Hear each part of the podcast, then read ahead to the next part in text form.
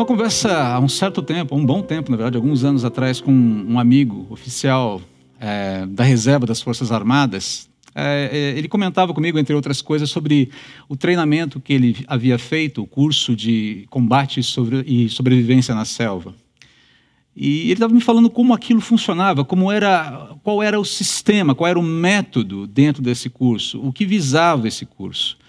Então ele falou mais ou menos assim, pelo que eu me lembro. Ele falou: André, olha, a pessoa ela é metodicamente estressada, física, mental e emocionalmente, 24 horas por dia, de todas as maneiras possíveis: privação do sono, fome, exercícios infindáveis, exposição, exposição ao perigo, diversos tipos de perigo.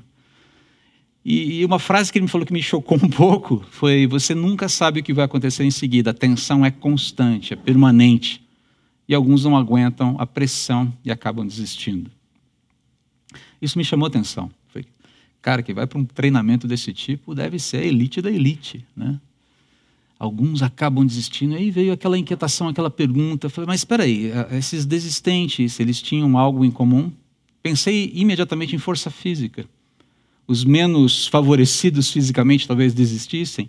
E, para minha surpresa, ele falou: olha, invariavelmente, não é regra, mas invariavelmente, a, o que faz o sujeito desistir é uma, ter uma percepção incorreta de si mesmo. É alguém que se superestima. Aquilo me deixou chocado. Ele falou: nem sempre são aqueles que são menos providos de força física os que desistem, muito pelo contrário boa parte dos desistentes eram aqueles que eram muito bem constituídos fisicamente. O problema era muito aqui. E ele esclareceu para mim. Falei, entenda, é, para você poder avançar sob tanta pressão, é necessário, em primeiro lugar, que você conheça bem quais são as suas fragilidades, que você conheça bem quais são os seus medos, quais são os seus limites. Em segundo lugar, você precisa enfrentá-los, precisa enfrentar seu, as suas fragilidades, os seus medos e os seus limites. É uma sucessão de encruzilhadas para a alma. Eu achei interessante essa descrição dele. Ele é cristão.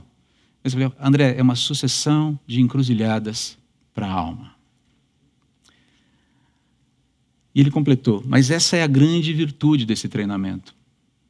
Quando ele fechou isso, eu entendi um pouquinho mais e vi, puxa, como isso ilustra bem a própria dinâmica da vida cristã. O grande mérito desse treinamento é pôr você frente a frente com você mesmo e fazer você avançar, superando tudo aquilo que tenta te paralisar. Esse exemplo do treinamento na selva parece ilustrar bem o que 2020 tem representado para todos nós, na é verdade. Para para pensar. Um ano de contínuas tensões que têm sido agravadas, intensificadas, algumas até geradas pela pandemia. São tensões emocionais de todo tipo.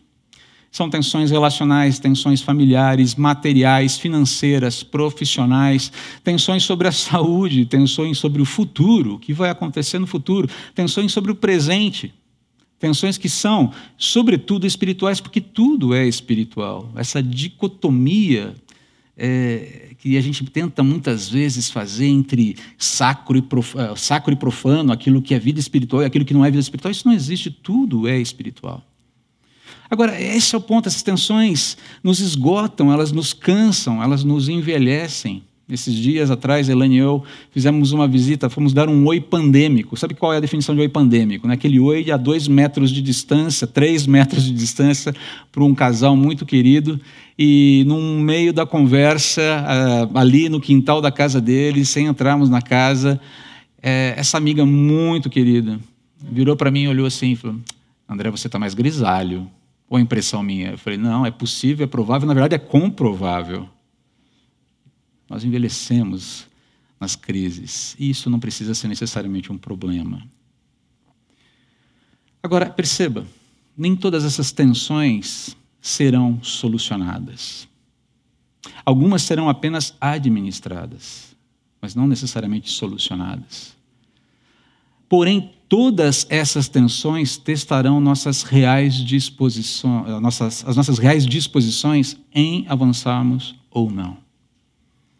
São as encruzilhadas da alma, usando a terminologia desse meu amigo é, oficial da reserva das Forças Armadas. onde ir além ou não ir vai depender muito de como a gente reage ao que Deus nos revela sobre nós mesmos, especialmente em momentos de tensão.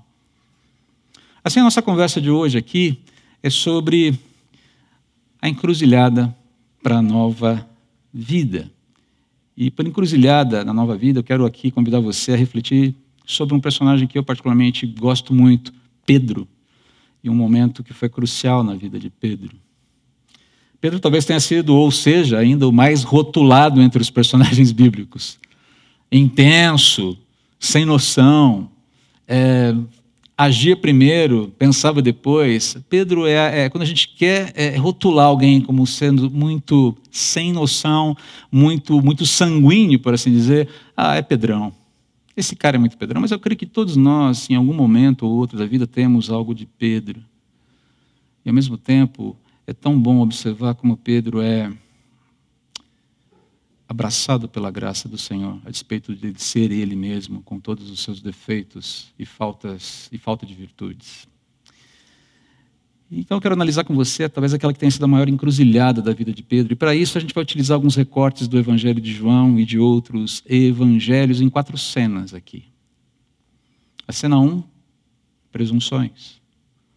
Cena 2, choque de realidade. Cena 3, retração. Cena 4, cura e decisão. Vamos para a cena 1, então. E eu quero ler com você o texto bíblico e fazer aqui a evolução dessa história a partir do texto bíblico, como deve ser feito em qualquer pregação. Assim que Judas saiu, a cena aqui, ou o cenário aqui é o cenáculo, a última refeição de Jesus com os discípulos. Jesus já anunciou que será traído e Judas sai para completar a sua traição. Assim que Judas saiu, Jesus disse: Chegou a hora do filho do homem ser glorificado, e por causa dele, Deus será glorificado. Uma vez que Deus recebe glória por causa do filho, ele dará ao filho sua glória de uma vez por todas. Meus filhos, estarei com vocês apenas mais um pouco. E como eu disse aos líderes judeus, vocês me procurarão, mas não poderão para ir, não poderão ir, perdão, para onde eu vou. Por isso agora eu lhes dou um novo mandamento: amem-se uns aos outros, assim como eu os amei. Vocês devem amar uns aos outros. Seu amor uns pelos outros provará ao mundo que são meus discípulos. Note aqui essa argumentação de Jesus. O seu amor uns pelos outros provará ao mundo que são os meus discípulos. Simão Pedro perguntou: para onde o Senhor vai? Jesus respondeu: Para onde vou vocês não podem ir agora, mas me seguirão mais tarde.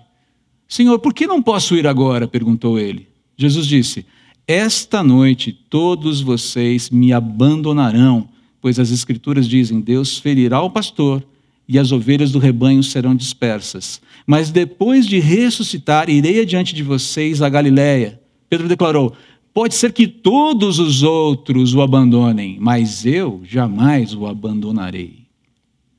Você viu o nível da presunção?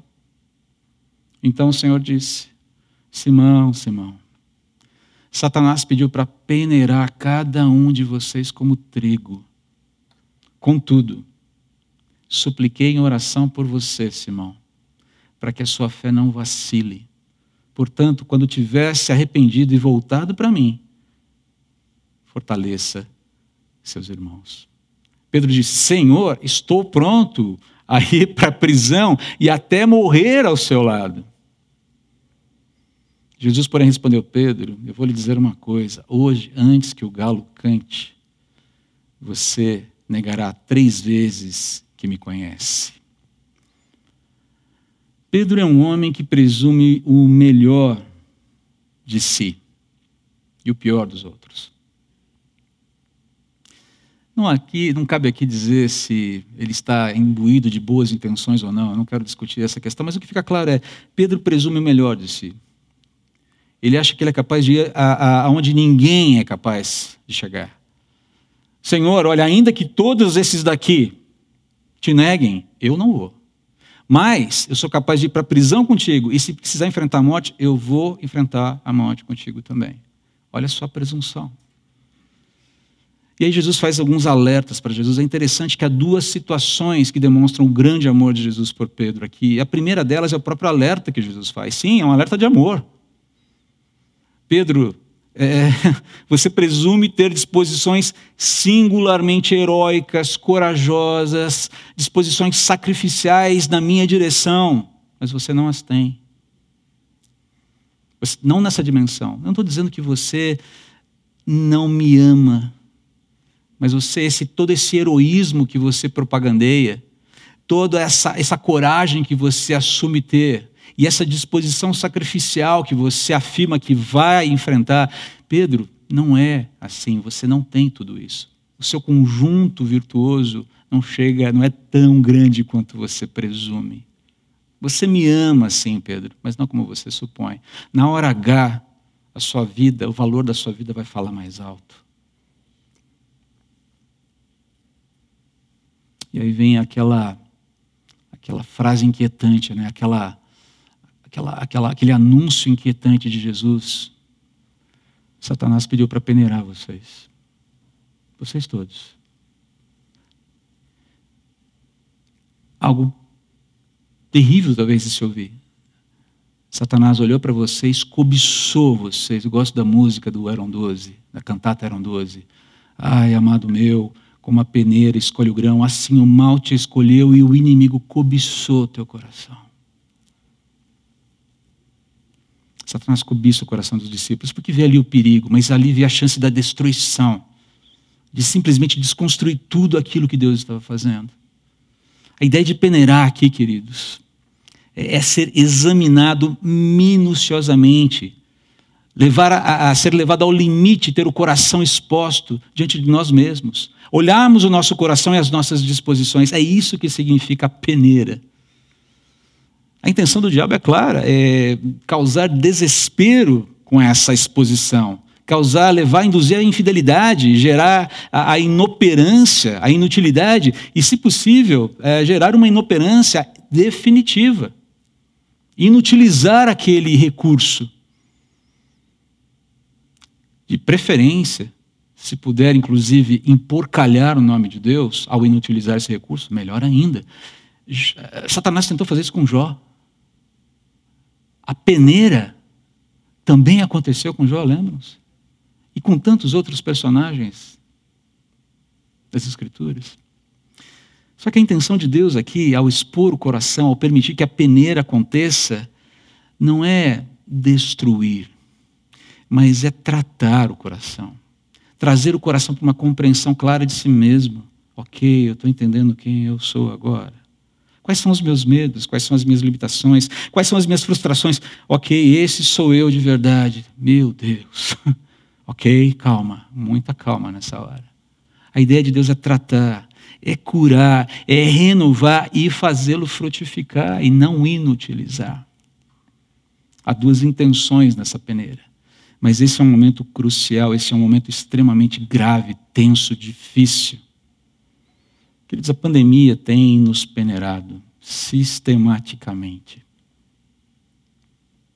E à medida que o cansaço vai crescendo, o coração vai ficando cada vez mais exposto, de uma forma ou de outra. As nossas intenções, as nossas disposições, os nossos medos, os nossos receios, estão sendo mostrados o tempo todo para a gente. E à medida que a gente vai tendo contato com isso, mas espera aí, esse não sou eu. E Deus está falando, querido, sim, é você. Mas você me pertence, você é meu, vamos lidar com isso de forma correta. Mas Satanás está espreita dizendo, é, esse é você, seu miserável. Está vendo? Você não vale nada. Essas duas vozes estão falando. E Pedro vai ter que lidar com esse diálogo de uma forma muito dolorosa. Mas é, mas é importante a gente ficar é, bastante, a gente deixar a nossa mente bastante atenta a isso. Apesar da agenda destrutiva de Satanás, Deus está operando para que nossa preservação, para, para nossa preservação, para que sejamos preservados e para que nós avancemos, por mais estranho que isso possa parecer no primeiro momento. Por mais estranho que pareça esse momento de tensão, essas muitas tensões, e o que elas revelam sobre nós, Deus está, está trabalhando para que nós avancemos e está trabalhando para a nossa preservação.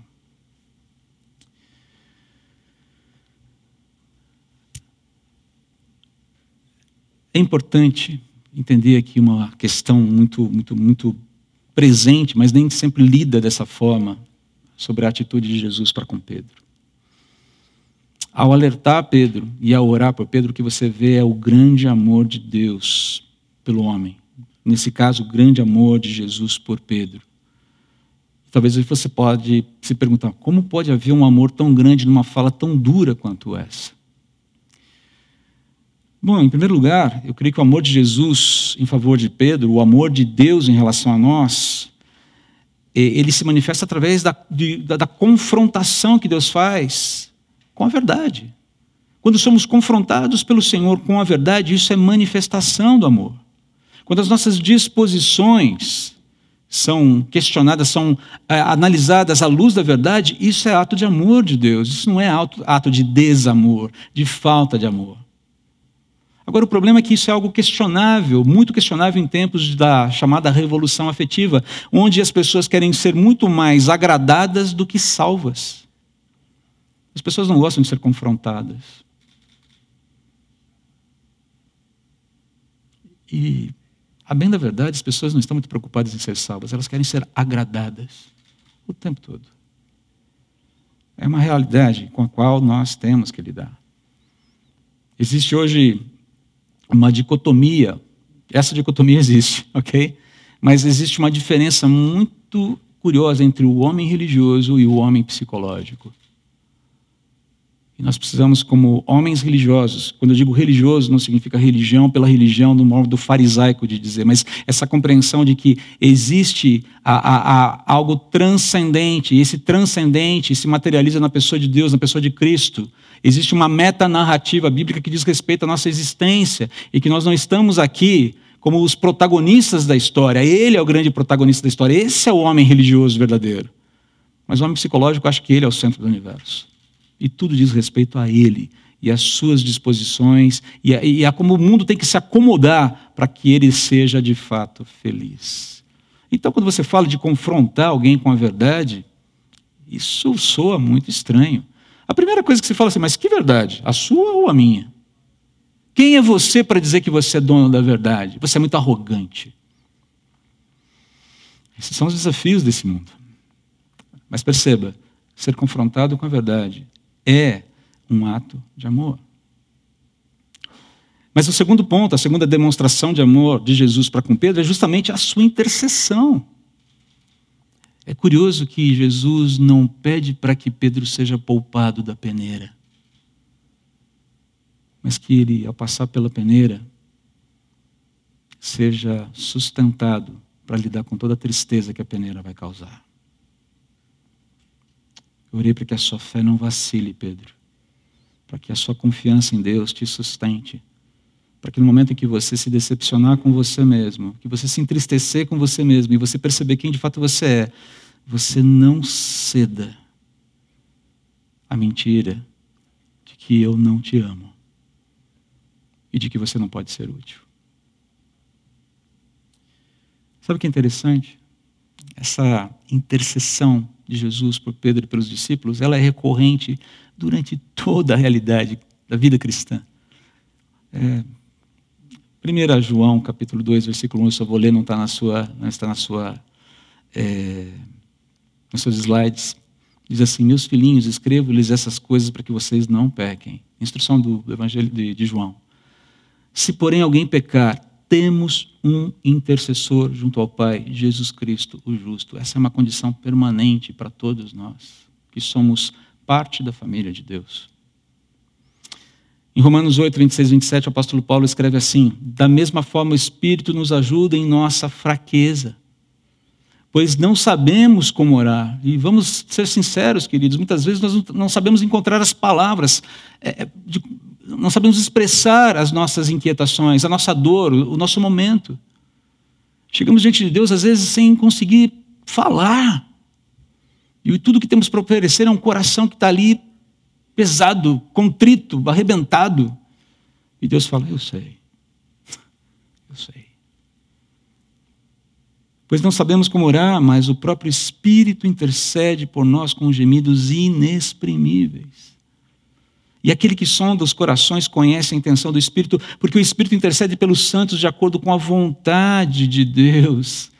É pela vontade de Deus que há intercessão nos céus entre a Trindade por nós. Há conversas, já falei isso em outra pregação, há conversas e mais conversas, diálogos e mais diálogos em nosso favor nas relações intratrinitarianas. Pai, Filho e Espírito Santo batem altos papos sobre nós, buscando o melhor para a vida de cada um.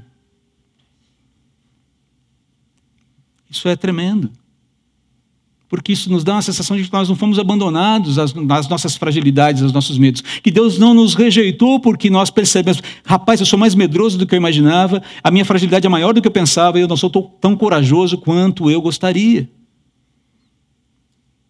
Na verdade, Deus já vê isso desde o princípio. Jesus ora por Pedro e não pede que ele seja liberto da peneira. E aí vem a cena 2 choque da realidade. Primeiro levaram Jesus a Anás. Nós estamos agora no capítulo 18 de João. Pois era sogro de Caifás, o sumo sacerdote, naquele ano. Caifás foi quem tinha dito aos outros líderes judeus: é melhor que um homem morra pelo povo. Um utilitarismo total. Simão Pedro é o outro discípulo, Simão Pedro e o outro discípulo seguiram Jesus, provavelmente João. Esse outro discípulo era conhecido do sumo sacerdote, de modo que lhe permitiram entrar com Jesus no pátio do sumo sacerdote. Pedro teve de ficar do lado de fora do portão. Então, o discípulo conhecido do sumo sacerdote falou com a moça que tomava conta do portão e ela deixou Pedro entrar. A moça perguntou a Pedro, assim que ela entrou: ah, Você não é um dos discípulos daquele homem? Não, respondeu ele. Não sou. Negativa enfática. Como fazia frio, os servos da casa e os guardas tinham feito uma fogueira com carvão e se esquentavam ao redor dela. Pedro estava ali com eles, esquentando-se também. Enquanto isso, aqui a gente tem um, um pulo na narrativa de João. Enquanto isso, Jesus era interrogado por Anás, sobre Caifás, é, dentro, da sua, dentro da sua residência. Nesse meio tempo, enquanto Simão Pedro estava perto da fogueira, esquentando-se, perguntaram-lhe novamente: você não é um dos discípulos dele. Ele negou, dizendo: Não sou. Mas um dos servos da casa do sumo sacerdote, parente do homem de quem Pedro havia cortado a orelha, Malco, perguntou: Eu não vi você no bosque das oliveiras com Jesus? Ah, eu tenho certeza que vi. Mais uma vez, Pedro negou, e no mesmo instante o galo cantou. Então Pedro se lembrou das palavras de Jesus: Antes que o galo cante, você me negará três vezes. E saiu dali chorando amargamente. A exposição de Pedro ao seu próprio coração figura entre as experimentações mais dolorosas das Escrituras. No momento em que o galo canta, em que é narrado que o galo canta, você sente, ó oh, Deus, o que vai ser do coração desse homem agora? Você sente o peso dessa situação. Você sente o peso do momento. Você sente o drama se estabelecendo claramente na vida, no coração de Pedro. É, basicamente, a, o véu se rompe e ele vê: é isso quem eu sou? A coragem, a, a disposição de morrer, de se sacrificar, elas, elas não são verdadeiras. Fumaça. Queridos, ter o caráter exposto e eviscerado dessa forma é uma das experiências mais humilhantes que alguém pode experimentar.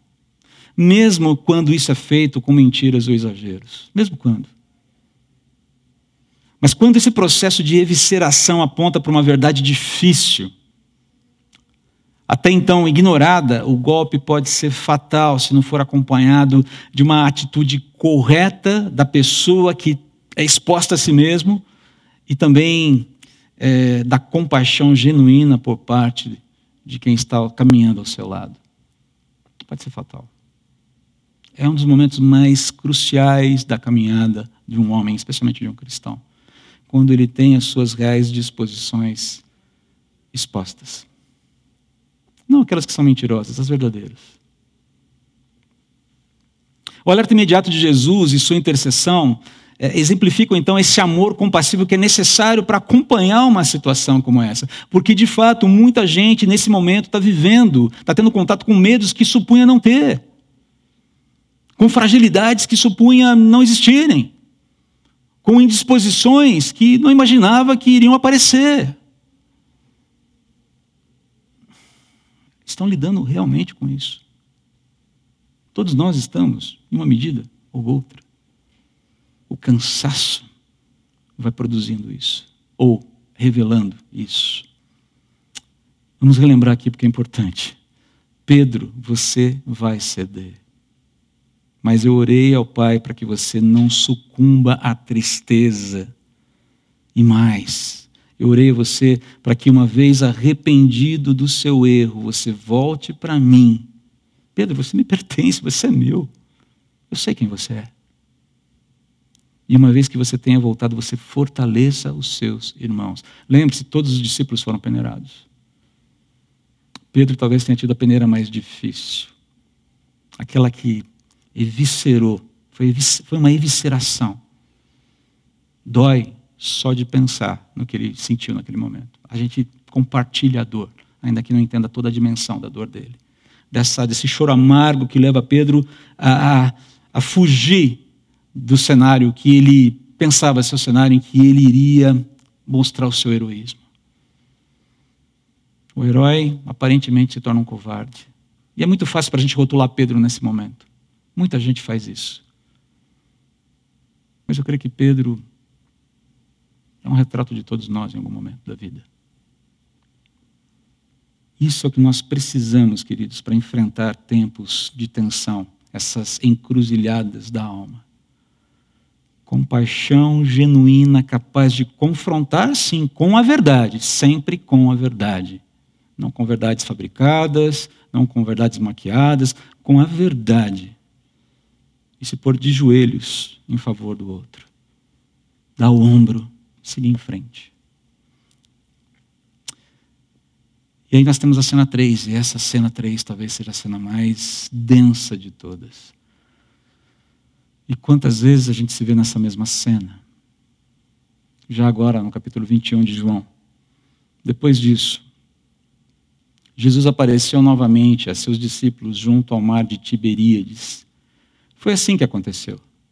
Estavam ali Simão Pedro, Tomé, apelidado de Gêmeo, Natanael, de Caná da Galiléia, os filhos de Zebedeu e outros dois discípulos. Simão Pedro disse: Vou pescar. E os outros? nós também vamos. Assim entraram no barco e foram, mas não pegaram coisa alguma a noite toda.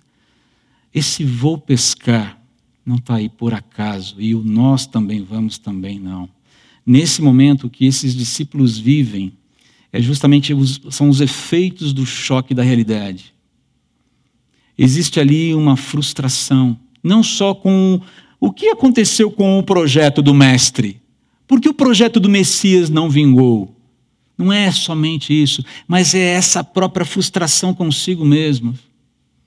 Eles estão lidando com decepções que têm, que, decepções com a sua própria incapacidade de ir até o fim, assim como Jesus, cumprindo aquilo que Jesus disse. Cumprindo, não, exemplo, é, é, evidenciando aquilo que Jesus já tinha falado sobre essas disposições deles. O choque com a realidade, queridos, pode produzir um senso de autoproteção exacerbado, onde o efeito colateral, via de regra, é a retração, o recolhimento e uma, conse uma consequente apatia em relação à vida. A pessoa se recolhe, ela se encolhe. Um senso, numa uma forma de tentar se proteger, dada a agressão daquele momento agressão. E eu não falo agressão no sentido negativo, eu falo agressão com o choque de realidade. A pessoa é agredida. E ela se recolhe. Nessa hora, pensamentos e atitudes pendulam para o oposto daquilo que antes se supunha ser.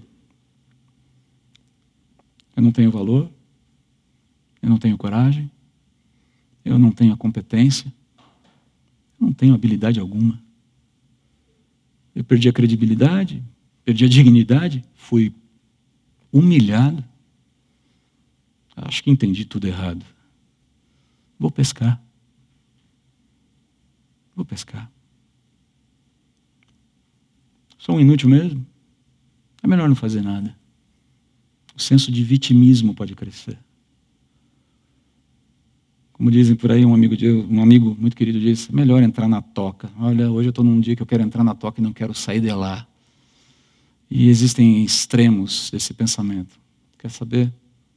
Por que, que eu não morro logo? Lembra-se de Elias? Pedro, Tiago, João no barquinho, estavam sozinhos. Tomé, Natanael e outros discípulos voltaram para o mar. Quer saber? Vou pescar. É aquela tentativa de voltar para aquela zona de segurança, para aquilo que é familiar, para aquilo que me dá alguma segurança, mas eu não quero avançar. É um recuo nesse caso. Não que pescar em si seja um problema. É uma atividade digna, mas no caso deles era um recuo. Um recuo para algo conhecido que dá alguma proteção, alguma coisa que eu sei fazer. Quer saber, essa aventura custou algo para a gente. Vou pescar, vou voltar para minha vida, porque pelo menos ali eu sei o que eu estou fazendo. Por que, que isso acontece? Porque eles experimentam essa desilusão, essa retração, esse recuo, justamente por causa do medo e da frustração equivocada, equivocada e não resolvida que eles nutriam e sentiam sobre si mesmos. Alguém já disse para mim uma vez, creio que foi meu querido mestre Carlos Oswaldo Cardoso Pinto, que ficar decepcionado consigo mesmo significa ter confiado demais em si mesmo. Perceba, confiado demais, demasiadamente, superestimar-se. Mas a coisa não pode ficar restrita na retração. Perceba que Jesus não abandona os discípulos à própria sorte. Vou pescar, acabou, esquece. E a vida continua, de volta ao mar. Nós temos sempre aquela cena maravilhosa da praia. A cena 4, cura e decisão, quando Jesus vai ao encontro de todos aqueles homens machucados com a sua própria incapacidade. Ao amanhecer, Jesus estava na praia, mas os discípulos não o reconheceram. Ele perguntou: Filhos, por acaso vocês têm peixe para comer? Percebe a cena, a similaridade? Não, responderam eles. Então ele disse: lancem a rede para o lado direito do barco e pegarão. Fizeram isso e não conseguiram recolher a rede de tão cheia de peixes que estava. O discípulo a quem Jesus amava disse a Pedro: É o Senhor. É o Senhor. Quando Simão Pedro ouviu que era o Senhor, vestiu a capa, pois havia removido para trabalhar, e saltou na água. Ok, a impulsividade de Pedro novamente. Mas eu fico pensando o que passou na mente de Pedro depois que ele saltou na água. Falou, oh, se agora já saltei, eu tenho que ir até o fim. Eu vou encontrar ali na praia aquele que eu neguei. Eu vou encontrar ali na praia aquele a quem eu garanti que não abandonaria e abandonei. Fico pensando nesse trajeto do salto do barco até a praia, o que se passou no coração de Pedro. Inimaginável para mim, só posso supor. Os outros ficaram no barco e puxaram, a, e puxaram até a praia a rede carregada, pois estavam apenas uns 90 metros de distância. Quando chegaram, encontraram um braseiro no qual havia um peixe. Já havia um peixe no braseiro. Não foram os peixes trazidos pelos discípulos.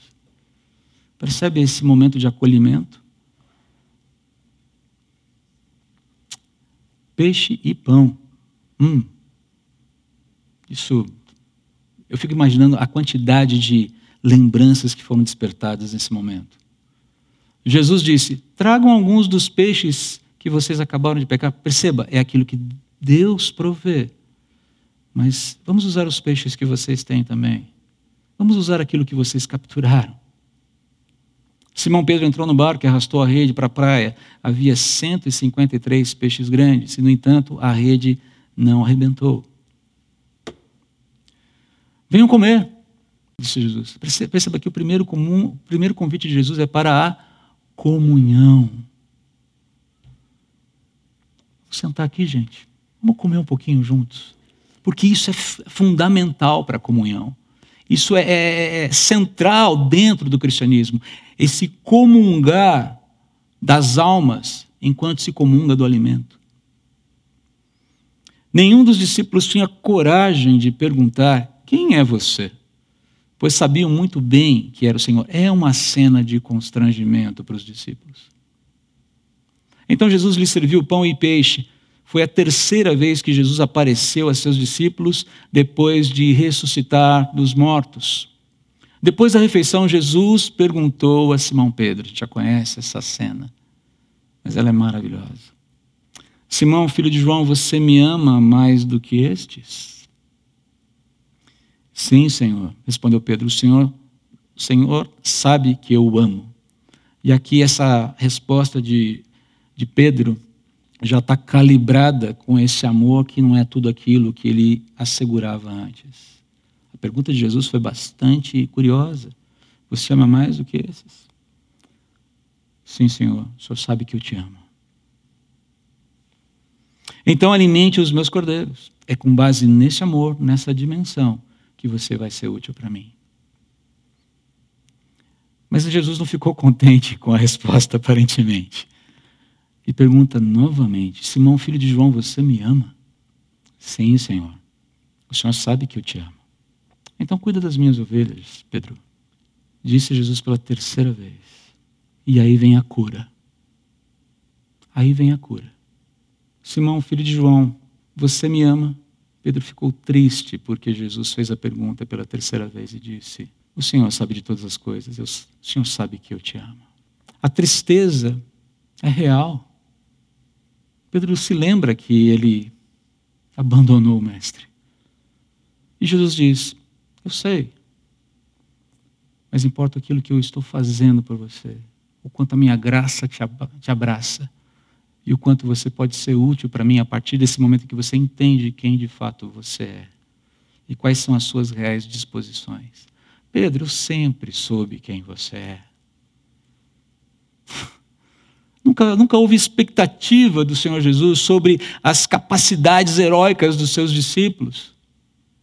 Jesus escolheu os mais improváveis entre os homens para serem seus seguidores, para ficar, para que ficasse evidente o poder do evangelho. Talvez alguém, talvez um headhunter, se fosse fazer uma análise de todos os nomes possíveis para seguirem o grande mestre, esses caras não passariam na primeira fase da avaliação. A Paulo, possivelmente. Mas Paulo teve que ter um tratamento diferente, ele teve que simplesmente abrir mão de tudo, ele teve que simplesmente ser desconstruído nas suas convicções também. Passou por uma peneira. Jesus escolheu os mais improváveis, os menores vasos, os vasos que sim vão lidar com medo, sim vão lidar com fragilidade, sim vão lidar com as suas deficiências, sim vão ficar em algum momento esse sou eu, sim, esse é você, mas você me pertence, você é meu, entenda isso, vamos seguir em frente. Esse encontro é um dos encontros mais libertadores que alguém poderia experimentar. Quando você vê Pedro em Atos capítulos 2, 3, 4 e assim vai, você fala: quem é esse cara? É o mesmo homem. Mas não um homem cheio de pressuposições sobre si, é um homem salvo, aprumado, fortalecido pelo Espírito e guiado.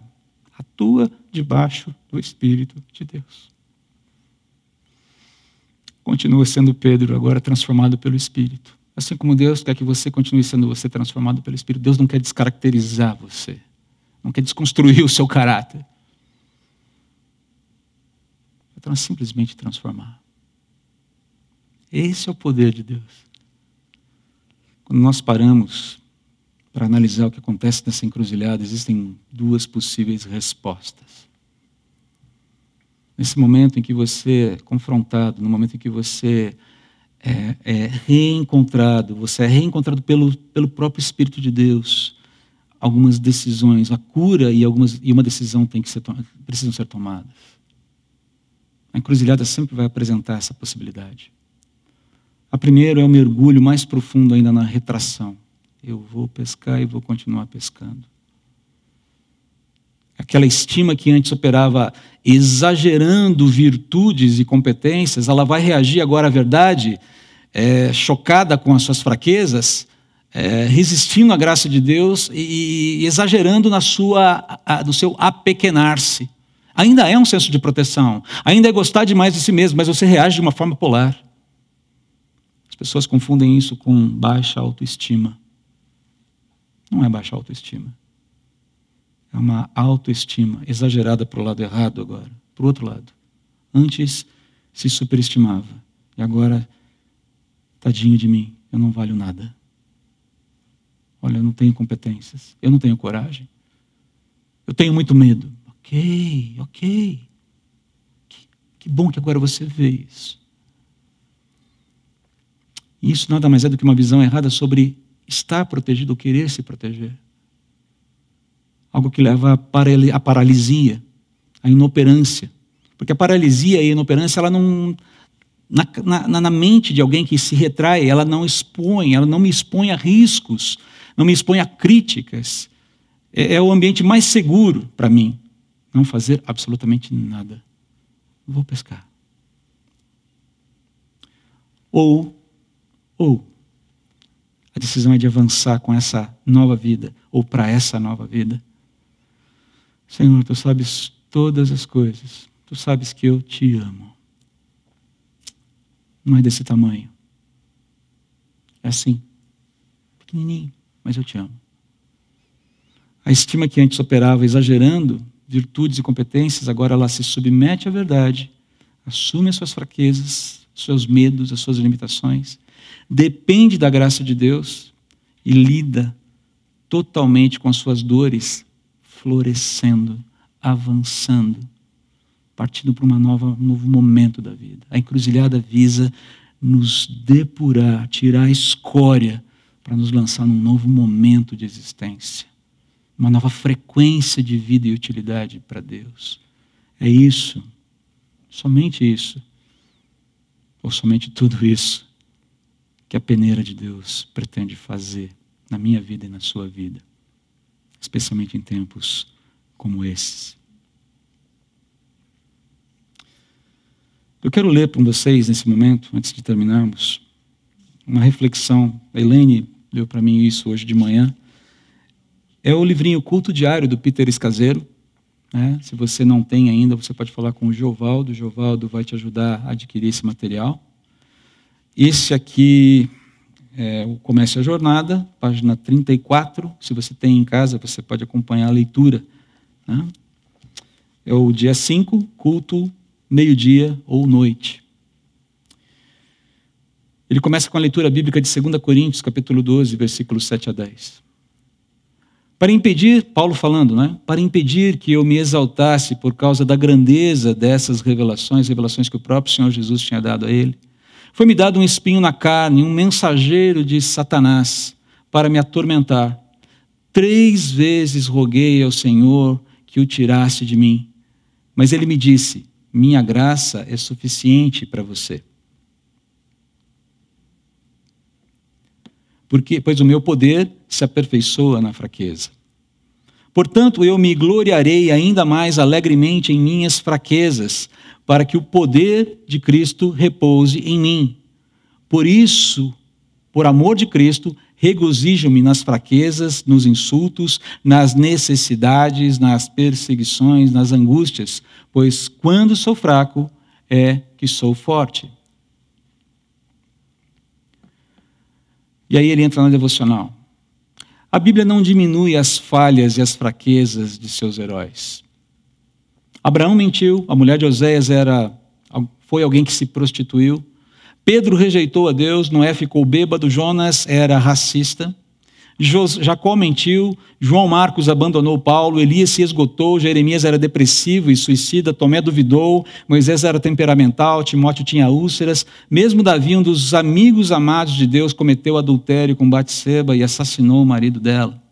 Ainda assim, todas essas pessoas nos ensinam a mesma mensagem, que todo ser humano na terra, independentemente de seus dons e pontos fortes, é fraco, vulnerável e dependente de Deus e dos outros.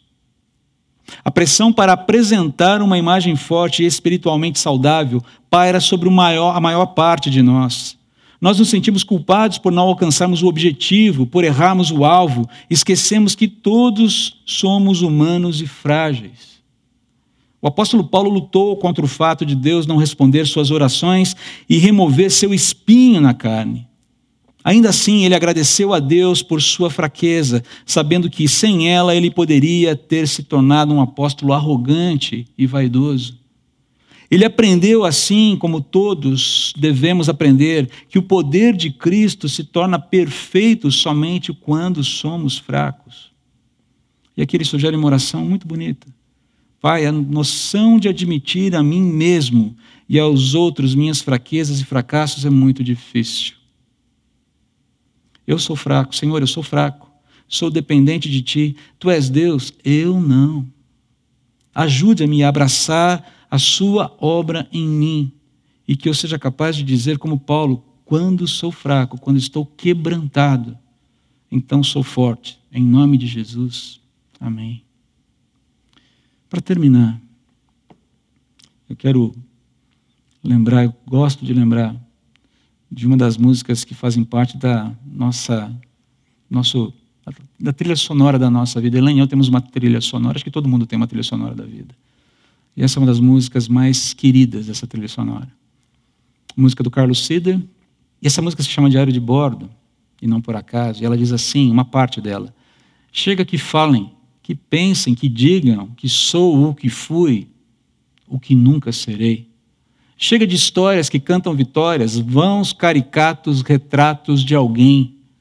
Basta as canções que me custam fingir. Dá-me o que venha de mim. Que a minha canção mostre sempre quem sou, mesmo que mostre o que tento esconder. Que seja o retrato da transformação que vejo tua mão sempre em mim promover. Que a minha canção só registre onde estou, mesmo que longe ainda esteja do lar. Que indique o exato fiel posição. Onde anda o barco? E o que falta? Chegar. Vamos orar.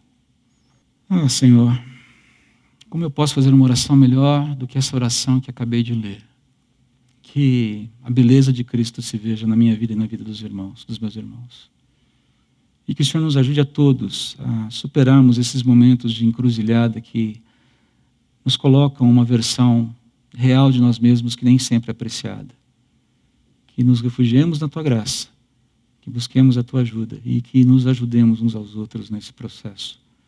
Em nome de Jesus.